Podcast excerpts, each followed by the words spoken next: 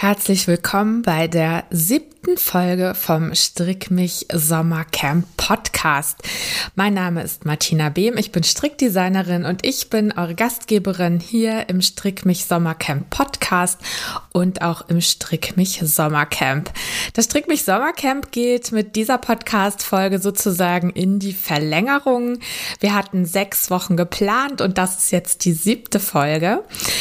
Das ist sozusagen dann auch der Abschluss des Strick mich Sommercamps und ähm, unsere Foto-Challenge diese Woche ist sozusagen die Abschluss-Foto-Challenge, bei der ihr die Bilder von euren fertigen Projekten hochladen könnt. Das Ganze findet statt im Strick mich Netz. Die Teilnahme ist kostenlos und den Link zum Strick mich Netz findet ihr wie immer in den Show Notes. Mein Gast diese Woche ist Susanne Mattisen, die mit Ocelot und Friesennerz einen Superhit gelandet hat. In dem Buch beschreibt sie ihre Kindheit auf der Insel Sylt in den 70er Jahren und das Hörbuch dazu, gelesen von Julia Nachtmann, ist unser Hörbuch der Woche. Ich hatte beim Lesen und Zuhören sehr viel Spaß und auch sehr viel Spaß beim Gespräch mit Susanne Mattisen und den wünsche ich euch auch jetzt beim Zuhören. Sie ist Jahrgang 1963 geboren und aufgewachsen auf Sylt, hat eine Ausbildung zur Journalistin und ein Studium in München absolviert, ist Chefredakteurin bei RSH gewesen, Redaktionsleiterin bei Gabi Bauer, Sabine Christiansen und Dunja Halali, hat den Bewegtbildservice bei der Deutschen Presseagentur aufgebaut, bildet Journalistinnen aus und schreibt auch Romane.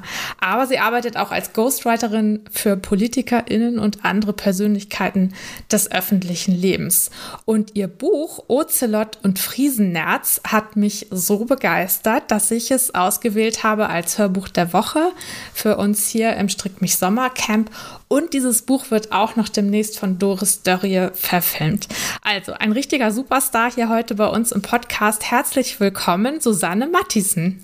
Ja, Mensch, vielen, vielen Dank für die Einladung und vielen Dank für die Blumen. Ja, also ich bin tatsächlich von dir als Person und von deinem Buch ähm, schwer beeindruckt. Ich habe dich ja auch mal erlebt als Dozentin an der Henry-Nannen-Schule. Da ging es äh, ums Radio. Und als ich dann ein Buch von dir in einer Buchhandlung entdeckt habe, habe ich gedacht, wow, das ist toll, das muss ich lesen. Und ich, äh, ich war nicht enttäuscht. ja, schön.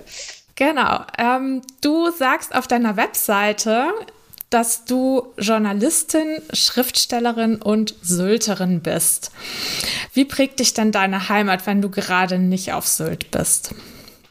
Ja, also ähm, diese drei Begriffe ähm, haben ja in meinem Leben insgesamt immer eine große Rolle gespielt und äh, jetzt gerade ähm, habe ich mich ein bisschen mehr auf Sylt fokussiert und auf das Sylterin sein. Ähm, da ich sozusagen im Journalistenberuf jetzt mal ein bisschen kürzer trete, um ein bisschen mehr als Autorin zu arbeiten. Und äh, Sylterin zu sein, das ist schon äh, was Besonderes, was einem aber dann erst auffällt, wenn man die Insel verlassen hat. Aber wir mussten ja alle damals so Anfang der 80er Jahre die Insel verlassen, äh, wenn wir studieren wollten oder eine Ausbildung machen wollten, weil äh, die Möglichkeiten auf seiner Ferieninsel äh, qualifizierte Berufe zu erlernen, ähm, die sind ja etwas begrenzt, sage ich mal. Und es ist sicherlich auch mal ganz gut, von der Insel runterzukommen. Aber man sieht natürlich dann auch alles mit anderen Augen und äh, sieht vieles aus der Distanz, auch wenn man dann regelmäßig da ist. Äh, ich habe die Insel ja eigentlich nie wirklich verlassen. Ähm, dann kommt man doch ins Nachdenken, ja. Hm. Was war denn das, was dich auf dem Festland am ehesten als großer Unterschied äh, angesprungen hat? Na gut, ich bin ja in eine große Stadt gegangen zum Studieren. Also weiter ähm, als nach München konnte man ja kaum weggehen von der Nordsee. Das hatte eigentlich ja nur die Gründe, dass ich damals an der Deutschen Journalistenschule angenommen worden bin und deshalb da mit 19 quasi angefangen habe zu studieren und diese Ausbildung da zu machen. Und wenn man dann in so einer großen Stadt lebt, ähm, äh, merkt man natürlich, äh, dass es doch gewisse Vorteile hat, äh, in so einer Anonymität äh, zu existieren nicht so stark der sozialen Kontrolle zu unterliegen. Denn auf so einer kleinen Insel äh, kennen, kennt jeder jeden und ähm, insofern äh, konnte man sich vielleicht auch nicht ganz so frei entfalten, wie man vielleicht wollte. Das war in der Großstadt natürlich viel einfacher. Mhm. Als ich dann nachher nach Berlin äh, war, auch zwischendrin mal in Hamburg, ich habe auch mal in, Ke in Köln gewohnt. Ähm, ich war eigentlich immer nur in großen Städten. Ähm, äh, habe ich das schon sehr genossen, sage ich mal, auch das Angebot, kulturelle Angebot, auch die Art und Weise, äh, sich seine eigenen Freunde aussuchen zu können, die einem auch ein bisschen entsprechen. Das ist alles nicht möglich auf so einer Insel. Da musste man halt mit jedem klarkommen. Das ist wie in einer großen Familie. Da kann man sich die Leute nicht richtig aussuchen. Und das habe ich schon in der Großstadt oder sagen wir mal fernab der Heimat genossen. Aber genauso äh, liebe ich es natürlich, in diesem sozialen Kontext zu existieren, der auf der Insel halt immer noch sehr aktiv ist. Hm, ja, vielleicht lernt man da auch ganz viel dabei, wenn man so miteinander klarkommen muss. Ja, das ist ja so in der Familie, das weiß man ja auch. Ähm, klar, man, man ist toleranter, man, man muss ähm, die ganz verschiedenen Persönlichkeiten akzeptieren und auch mit allen irgendwie zurechtkommen. Das finde ich auch sehr angenehm. Also das ist halt ein kleiner, kleines soziales Biotop, ein kleiner Kontext, in dem alles stattfindet und ähm, ist eher fast eine dörfliche Atmosphäre und das ist natürlich in der Großstadt nicht der Fall. Hm. Würdest du sagen, dass Sylterin dann jetzt zurzeit der wichtigste von den drei Begriffen ist, mit denen du dich beschreibst? Im Moment ja. Also äh, das hat natürlich damit zu tun, dass ich dieses Buch ähm, geschrieben habe zu einem Zeitpunkt, zwei Jahren ungefähr, ähm, als meine Eltern sehr krank geworden sind und ich ein bisschen Panik hatte, huch, die jetzt nicht mehr da sein sollten, ähm, was weiß ich eigentlich von denen? Und ähm, wie haben die eigentlich gelebt? Warum haben die diesen Beruf gemacht? Meine Eltern sind ja Pelzhändler. Das ist ja auch etwas, was ähm, enorm in Verruf geraten ist in den letzten Jahrzehnten immer mehr. Und es gibt ja jetzt auch kaum noch Kirschner oder Pelzläden äh, in Deutschland aus ähm, nachvollziehbaren Gründen. Aber ich bin halt sozusagen in einem Pelzgeschäft aufgewachsen und ähm, das ist sowieso schon etwas komisch, wenn man sich das äh, bei Sylt vorstellt, weil Sylt ist ja so eine Art Urlaubsparadies im Sommer an der Nordsee. Und was hat das mit Pelzen zu tun? Und das hat enorm viel damit zu tun, weil natürlich ähm, die Leute dort Urlaub gemacht haben, die sich ähm, mit einem Pelz natürlich auch so ein gewisses Statuserleben gekauft haben. Und ähm, davon waren doch sehr, sehr viele Urlauber da, die einmal Zeit hatten, äh, sich damit zu beschäftigen. Und ähm, ein Pelz kauft sich eine Frau ja auch nicht allein, sondern da muss ja meistens auch der Ehemann dabei sein. Und ähm, das ist tagsüber in anderen Städten und Kontexten nicht so richtig der Fall, aber im Urlaub natürlich schon. Also insofern hatten wir da relativ viel ähm, interessante Menschen im Geschäft. Wie gesagt, meine Eltern ähm, haben das in mehreren Generationen schon, diesen Laden. Und insofern habe ich ähm, dann dort äh, mal nachgezeichnet, wie meine Kindheit in den 70er Jahren abgelaufen ist auf dieser Insel. Mhm. Wenn du einen Radiospot anfertigen solltest für dein Buch Ocelot und Friesennerz, wie wäre der dann? Ähm, ein Radiospot. Ähm, also da könnte ich mir das so relativ kurz vorstellen. Ich komme ja aus der Branche. Ähm, dass man vielleicht nur das Meerrauschen hört und äh, die Möwen schreien, dass dann eine Stimme sagt, wir haben alles verkauft. Ja. Und jetzt, ja, also ähm, Möwen schreien, Wellen, Schlag, wir haben alles verkauft und jetzt? Fragezeichen. Ähm, das ist, glaube ich, die Situation, äh, oder sagen wir mal, so ein Spot würde relativ gut die Situation die im Moment auf der Insel ist, äh, ganz gut beschreiben, ja. Hm. Also ich habe ähm, ich habe das Buch im Urlaub mir gekauft, aber ähm, nicht am Meer, sondern als ich äh, bei meiner Mutter zu Hause war in einer Kleinstadt in Schleswig-Holstein. Und äh, ich habe gedacht, ach, wie nett, so Urlaubslektüre. Und ich habe mir was völlig anderes darunter vorgestellt unter dem Buch. Ich habe gedacht, ja, eine Kindheit auf Sylt, das ist bestimmt ganz viel mit Natur und Strand und Fischen und so weiter.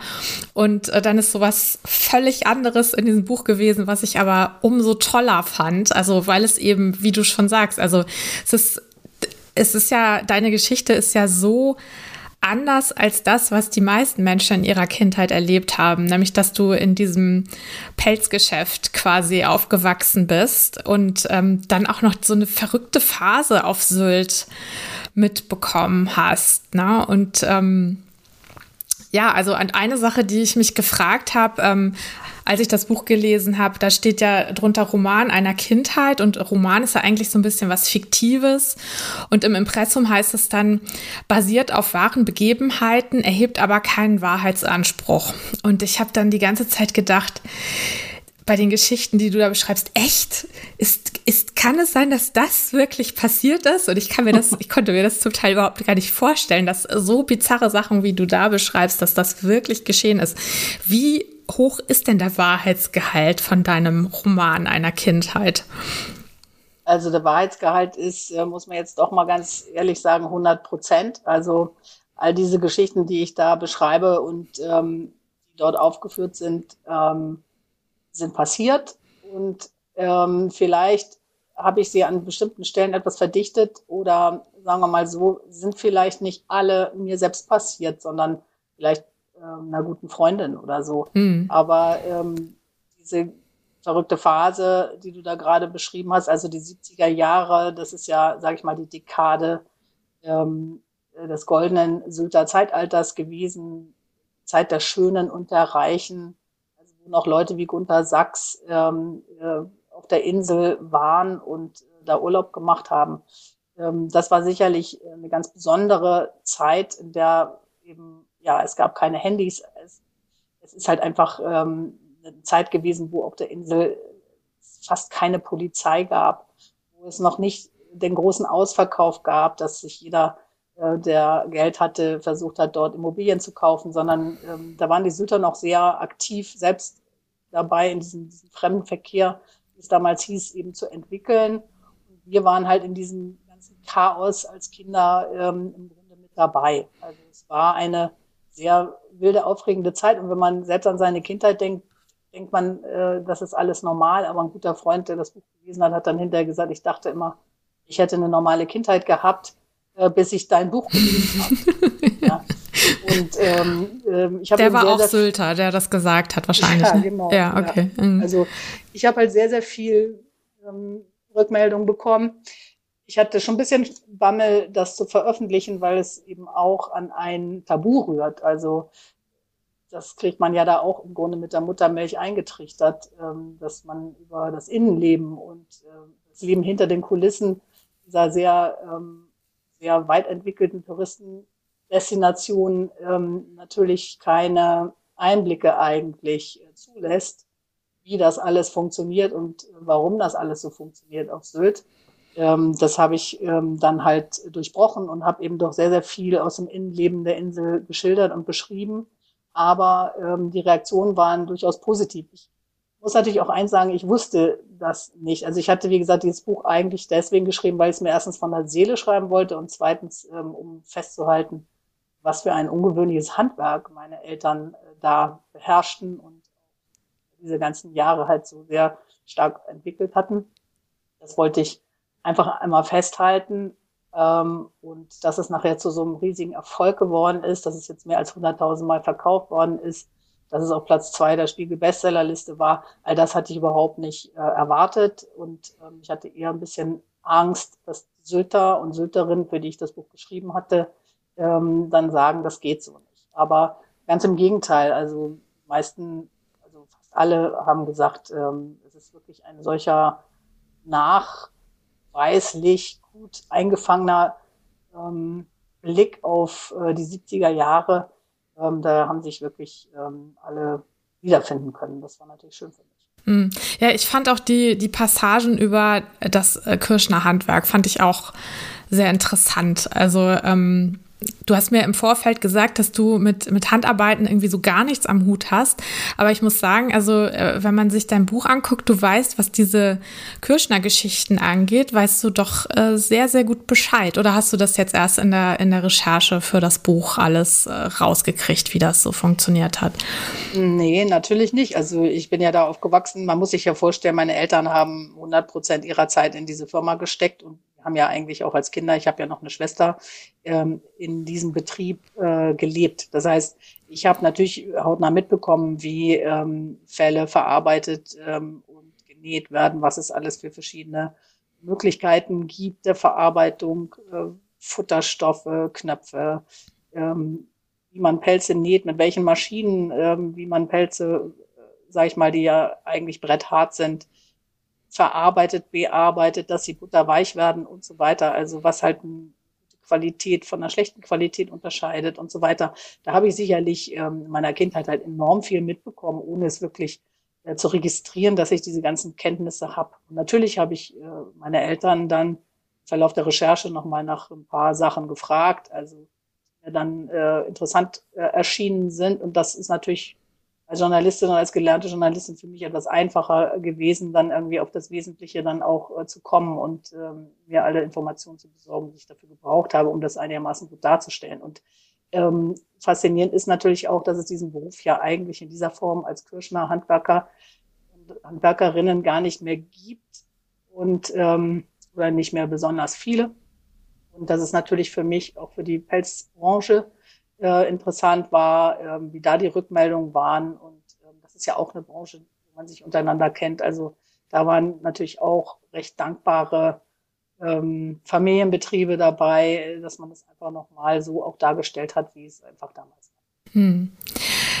Ja, du hast ja auch schon gesagt, dass ihr in eurem Geschäft auch ähm, Promi-Besuch hattet. Also unter anderem schreibst du von Oswald Kolle und Ivan Reprov, aber auch von so nachkriegsindustriellen Gattinnen, die da bei euch zu Besuch waren. Und du beschreibst, wie Arndt von Bohlen und Halbach. Ich hatte den Namen schon mal irgendwo gehört. Ich wusste, der, der ist irgendwer, aber ähm, ich habe das dann bei Wikipedia erstmal nachgucken müssen, wer das ist. Und der hat dir beigebracht als Kind, wie man richtig eine Sektflasche köpft. Und ähm, was denkst du, was hat dieser doch, also vielleicht nicht selbstverständliche, aber doch ähm, häufiger vorkommende Umgang mit Promis und MillionärInnen, was hat der ähm, bei dir ausgelöst und was hast du dadurch vielleicht gelernt für dein Leben?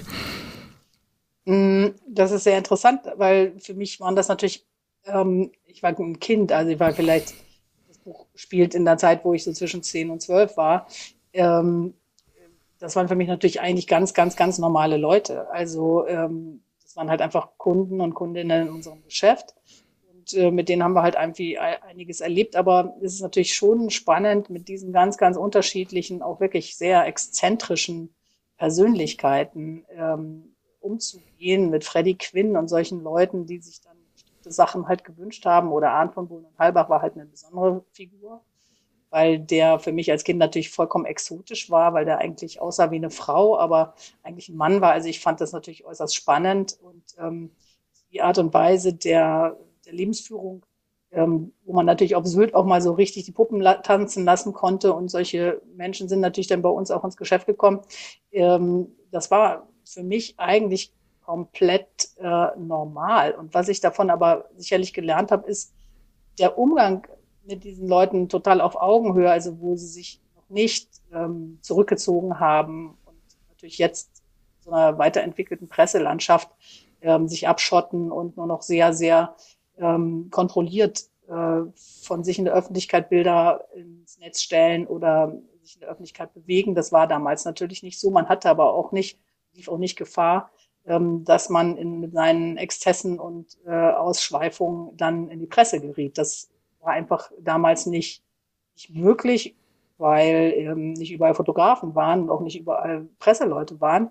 Das heißt, man begegnete diesen Menschen halt einfach ganz normal auf Augenhöhe und hat sich mit denen äh, beschäftigt, wie man sich mit jedem anderen Menschen auch beschäftigt. Und für mich hat sich daraus vielleicht ein bisschen was ergeben für meine weitere berufliche Laufbahn. Also ich habe ja dann sehr gerne bis heute ähm, echt mein, mein Steckenpferd und mein Hobby und auch gleichzeitig mein Beruf politischen Talkshows natürlich auch sehr viel mit so höher gestellten Persönlichkeiten, will ich mal sagen, oder mit Prominenten oder ja, Industriebossen oder Wirtschaftsmagnaten zu tun und äh, begegne denen halt einfach ähm, vollkommen normal und angstfrei. Vielleicht weiß ich nicht. Also ob das dann damit zu tun hatte, dass ich diese Leute schon seit meiner Kindheit her einfach kenne und weiß, dass es auch ganz normale Leute sind.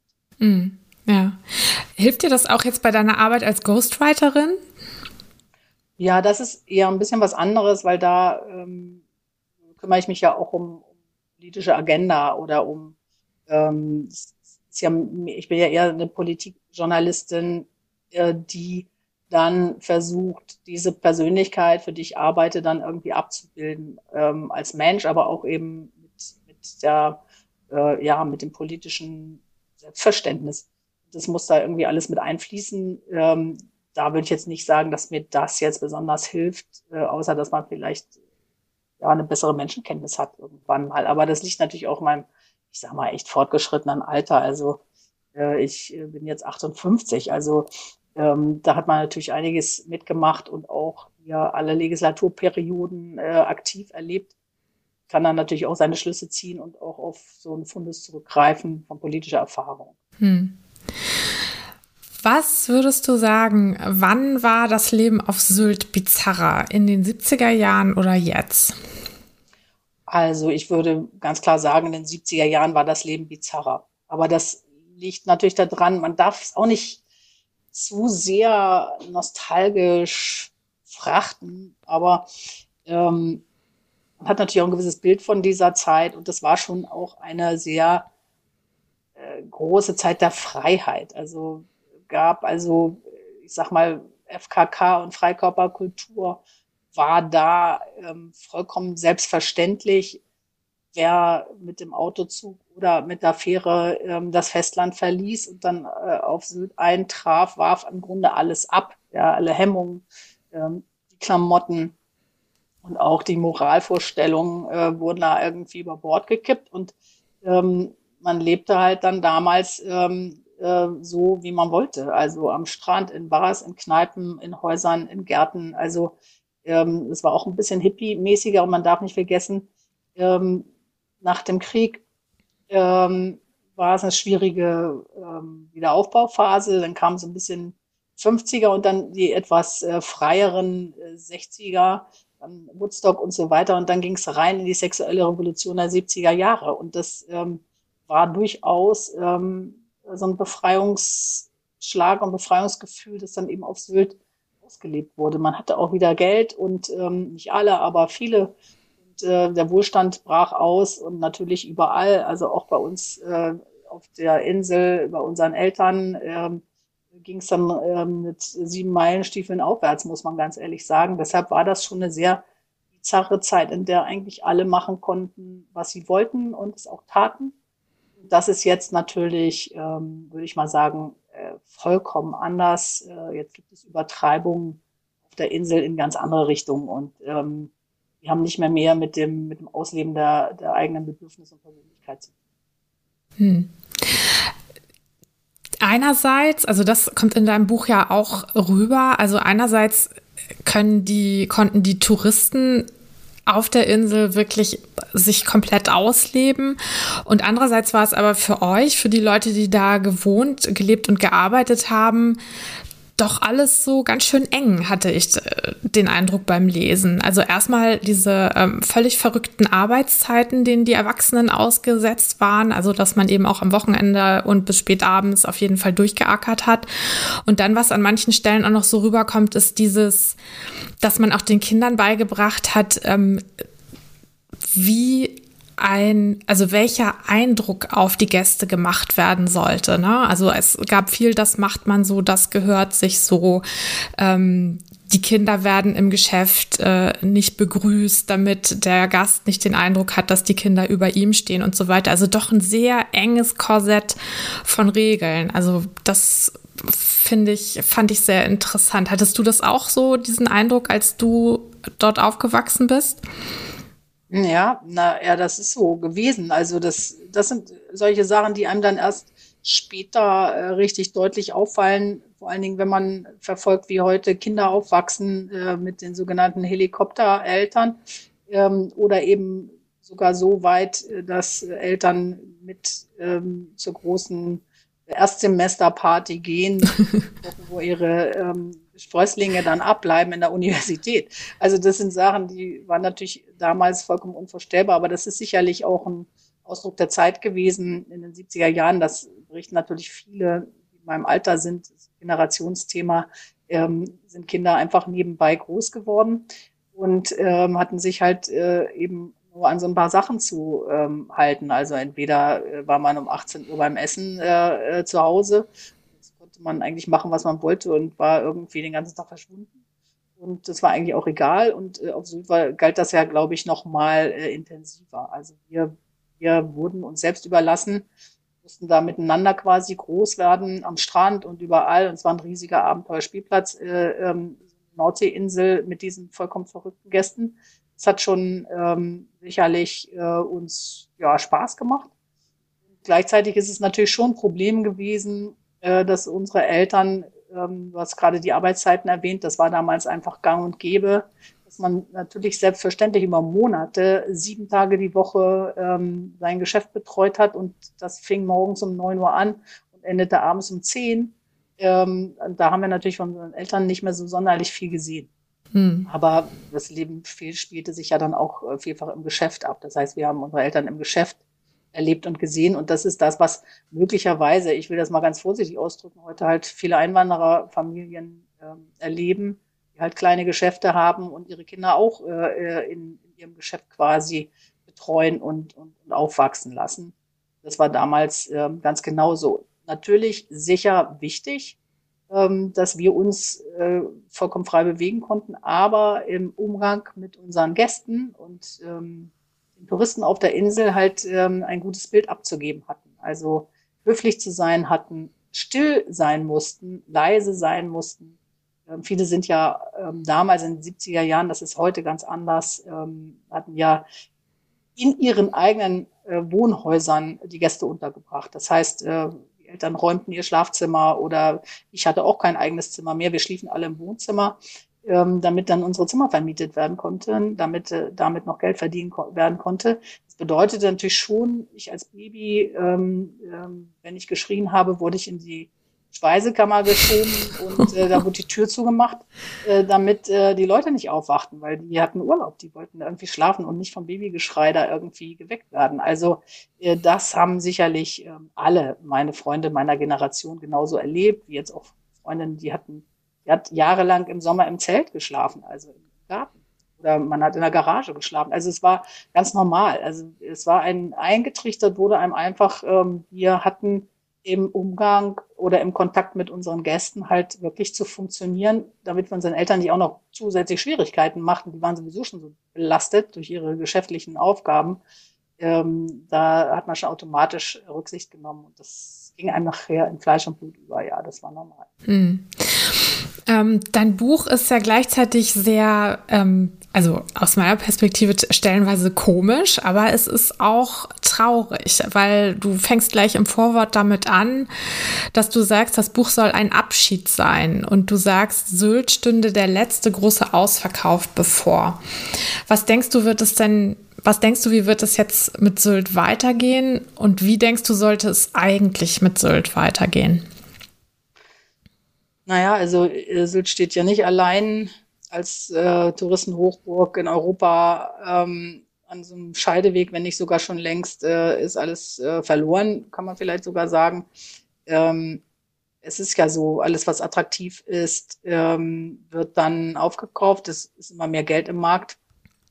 Und insofern ähm, ist es schon ein Abschied von der Insel, so wie ich sie kannte, ähm, wo eigentlich überwiegend halt ähm, Einheimische die Insel bevölkert haben und auch natürlich den Grundbesitz äh, äh, gehalten haben. Und äh, das ist äh, über die letzten Jahrzehnte natürlich immer weniger geworden. Die Insel, also die Insulaner und Insulanerinnen wurden quasi verdrängt, ähm, weil äh, sich einfach vorstellen, man hat vielleicht, ist vielleicht eine Familie mit drei Kindern und die Eltern sterben. Das ist der Abschied den ich da beschreibe, der Abschied von der goldenen Generation. Das ist meine Elterngeneration, äh, die jetzt äh, stirbt und verstirbt und auf die Friedhöfe wechselt.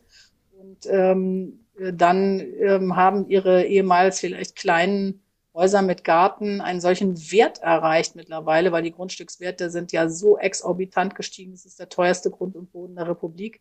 Das heißt, so ein Haus, das vielleicht, ähm, sage ich mal, klein ist, ähm, bringt mal eben so zweieinhalb Millionen und äh, davon äh, allein die Erbschaftssteuer aufzubringen, das hat niemand auf dem Konto liegen. Ne? Also mal eben, keine Ahnung, zwei Millionen Erbschaftssteuer sich zu dritt zu teilen, ähm, damit man das Haus halten kann, ähm, das funktioniert nicht. Das heißt, Die Häuser müssen quasi, weil die Gesetze so sind, verkauft werden, ähm, bringen natürlich eine ähm, hohe Summe. Man kann dann damit sicherlich auch ein paar Jahre über die Runden kommen und sich was Neues kaufen, aber eben nicht mehr auf Sylt. Das heißt, ähm, die ehemaligen Insulaner und Insulanerinnen verlassen äh, ihre Heimatinsel und siedeln sich woanders an, weil sie sich das einfach nicht mehr leisten können. Das ist natürlich sehr, sehr traurig. Also der Lauf der Dinge und ähm, das ist jetzt über Jahrzehnte äh, so gekommen und jetzt wird es noch viel, viel schlimmer, weil Corona ähm, hat nochmal die Preise enorm steigen lassen. Ähm, Ausland ist unsicher geworden. Viele Leute ziehen Kapital ab. Aus Spanien äh, brennt alles. Griechenland ähm, äh, wenn es nicht schon verbrannt ist, dann haben sie es vielleicht vorverkauft und nehmen das Geld und kaufen sich dann auf Sylt eine vermeintlich sichere, tolle Heimstatt, eine neue. Aber ähm, die Leute, die halt Einheimische sind, die ähm, können diese Preise nicht bezahlen und da auch nicht mithalten. Und das ist schon sehr bitter. Aber wie gesagt, dasselbe äh, Problem hat Venedig, ähm, Barcelona, Mallorca. Ähm, das gibt es eigentlich überall. Hm. Aber eine Idee, was man machen könnte, um so, ein, so eine gewisse Sylter Tradition oder so ein Sylter Leben beizubehalten. Hast du so eine Idee? Nee, also das muss ich mal ganz ehrlich sagen, die habe ich nicht, außer dass es, ähm, ich meine, gerade stand in der Süddeutschen Zeitung, dass Lech am Arlberg ein ähnliches Problem hat, wo sich halt enorm viele Russen und so weiter ein, einkaufen und ihre Chalets dann einfach stehen lassen und leer stehen lassen. Das Problem hat Sylt natürlich auch dass man da die tollsten Anwesen hat, die dann irgendwie monatelang leer stehen, mhm. weil die Leute zum Teil die Gebäude auch als äh, Kapitalanlage nutzen, warten, äh, weil es auf der Bank keine Zinsen mehr gibt, äh, dass dann eben der Wert der Häuser steigt und sie dadurch irgendwie Profit machen können. Also da, da, da kann man nur hoffen, dass die Politik Wege findet, ähm, ähm, Investitionen zu erschweren beispielsweise. Ähm, aber das ist schon so weit fortgeschritten, bis da mal dann wirklich was passiert. Also da habe ich relativ wenig Hoffnung. Und, ähm, deshalb glaube ich auch, dass es wichtig ist, sich einfach immer noch vor Augen zu halten, wie es einmal war, weil Zeiten kommen nicht zurück, aber ähm, ich will auch nicht äh, so sentimental rumheulen, aber ähm, man kann schon dankbar sein, dass man das alles noch so miterlebt hat, mhm. weil das, was jetzt passiert, ist ähm, ja für ähm, Einheimische recht äh, unangenehm, keine Frage. Mhm. Ja, ich empfehle dein Buch ja als Hörbuch, weil ähm, wir Strickerinnen möchten ja gerne nebenbei stricken, beziehungsweise wir möchten ja. beim Stricken gut unterhalten werden. Ja. Ähm, deshalb wollte ich von dir gerne wissen, ähm, hattest du, du hast ja so lange schon beim Radio gearbeitet und bist sozusagen audioaffin, hast du beim Schreiben schon im Kopf gehabt, wie das Buch als Hörbuch klingen würde? Nee, also man muss ganz klar sagen, dieses Buch ist ja echt ein Experiment gewesen. Und du hattest vorhin auch nochmal gesagt, da steht Roman drauf und ist es eigentlich nicht. Das äh, stimmt natürlich auch, weil das sind ja im Grunde so Episoden. Das ist ja keine durchgängige Geschichte ähm, äh, mit, Dramat mit dramatischen Höhepunkten oder so, äh, sondern es sind eigentlich mehrere Geschichten, die da ähm, erzählt werden. Und ähm, deshalb, ich habe das ja eigentlich äh, dass da überhaupt der Verlag draufgesprungen ist und gesagt, das machen wir und so. Damit habe ich ja gar nicht gerechnet äh, vom Verlagswesen habe ich gar keine Ahnung. Also das einzige ähm, Bereich im Mediengeschäft, den ich jetzt wirklich nicht kenne. Ich musste mir das auch erstmal erarbeiten. Also das habe ich nicht gedacht. Aber ich habe durchaus beim Schreiben was Episodenhaftes im Kopf gehabt, weil ich äh, gucke natürlich auch ganz gerne Serien und bin natürlich sehr medienaffin und habe gedacht, ey, eigentlich müsste ich so ein Buch schreiben, das ein bisschen sich wie so eine, wie so eine äh, originelle ähm, äh, Dramaserie äh, lesen lässt ähm, weil auch viele Leute mittlerweile daran gewöhnt sind, in solchen zehn Folgen, Episoden ähm, äh, so, so, ein Stück sich anzugucken. Ein bisschen das war meine Vorlage, aber über ein Hörbuch habe ich in der Form nicht nachgedacht. Und äh, das kam dann auch erst auf mich zu, als ähm, dann das Buch so erfolgreich war. Dann kam plötzlich ein Hörbuchverlag und hat gesagt, er möchte gerne äh, ein Hörbuch daraus machen. Da habe ich mich natürlich sehr gefreut, wollte es gerne selber lesen, weil es natürlich auch schon eigentlich so ähm, natürlich authentischer ist. Aber dazu muss man dann auch eben wissen, ich glaube, ich brauche dann ungefähr zehnmal länger in so einem Studio als äh, professionelle Sprecherin und mache es dann auch wahrscheinlich nicht besser. Also insofern, ähm, ja, habe ich, man mir ähm, zehn Sprecherinnen äh, vorgeschlagen, die ich mir alle in Hörproben dann angehört habe und äh, fand eigentlich keine so richtig geeignet. Ähm, äh, weil die waren mir alle zu reif irgendwie, hatten alle so mein Alter, aber die klangen halt alle irgendwie, das wollte ich ja nicht Märchenbuch machen, irgendwie, ach, und die gute alte Zeit, sondern wollte, dass es halt sehr dynamisch klingt, so wie ich das auch selber wollte, wollte durchaus also gerne eine viel jüngere Sprecherin haben. Und dann haben sie mir noch mal ein paar vorgeschlagen. Dann habe ich nachher, war ich sehr zufrieden mit äh, Julia Nachtmann, die das jetzt ähm, äh, liest. Und äh, ich finde, es ist super gut gelungen. Ich habe mir das natürlich auch angehört und bin ganz äh, glücklich damit. Finde es auch sehr hoppig irgendwie äh, gemacht. Und ähm, da ist ja eine Szene drin und das war relativ schwierig. Ich meine, das sind ja das heißt mir gar nicht aufgefallen vorher, ne? wie viel friesische Begriffe man natürlich auch in so einem Buch drin hat oder wie Norddeutsch manche Sachen ausgesprochen werden müssen oder welche Namen auf eine bestimmte Art und Weise, Straßennamen, Ortsnamen, äh, Personennamen, hm. äh, die ja auch einen ganz besonderen Sound dann möglicherweise haben. Also da musste ich echt äh, doch einiges persönlich nochmal einsprechen, damit äh, die Sprecherin auch wusste, wie sich das ausspricht. Und dann gibt es eine Szene da drin, das habe, war mir auch gar nicht so bewusst, wo ich ein äh, friesisches, es gibt ein äh, Löhn, das ist äh, unser Sylter Land. Ähm, Sylt wird ja tatsächlich noch friesisch gesprochen in östlichen Inseldörfern. Und zwar ist das nochmal eine eigene Form. Es gibt friesische Dialekte und Sylt hat einen ganz eigenen friesischen Dialekt. Und ähm, dieses, diesen Text äh, von diesem Sylter Land Lied ähm, habe ich abgedruckt und ähm, dann war natürlich das Problem, das sprechen ja wirklich nicht mehr viele Leute, dass die Sprecherin ähm, Sylter Friesisch richtig aussprechen muss, ähm, um das vorzulesen. Da bin ich dann selber nochmal nach Sylt gefahren, habe mit einer Nachbarin, mit Karin Börnsen, meinem iPhone da irgendwie mir das mal aufsprechen lassen dann wiederum das der Sprecherin geschickt, die dann wiederum mir ihre Fassung geschickt hat, die ich dann wiederum zu Karin Burnson geschickt, die mich dann wieder angerufen hat. Ja. Ähm, und wo ich gesagt habe, Karin, das muss ganz echt sein und so. Und wir waren beide vollkommen überrascht. Und Julia Nachtmann ähm, dieses äh, Söring-Friesisch ähm, da ausgesprochen hat. Das ist wirklich enorm. Denn ja. ähm, das ist so schwierig. Und ähm, sie hat das perfekt gemacht. Also das spricht nun auch nochmal ähm, wirklich für eine professionelle, gute Sprecherin. Also da bin ich sehr, sehr glücklich und dankbar dafür, dass sie das gemacht hat. Ja, super.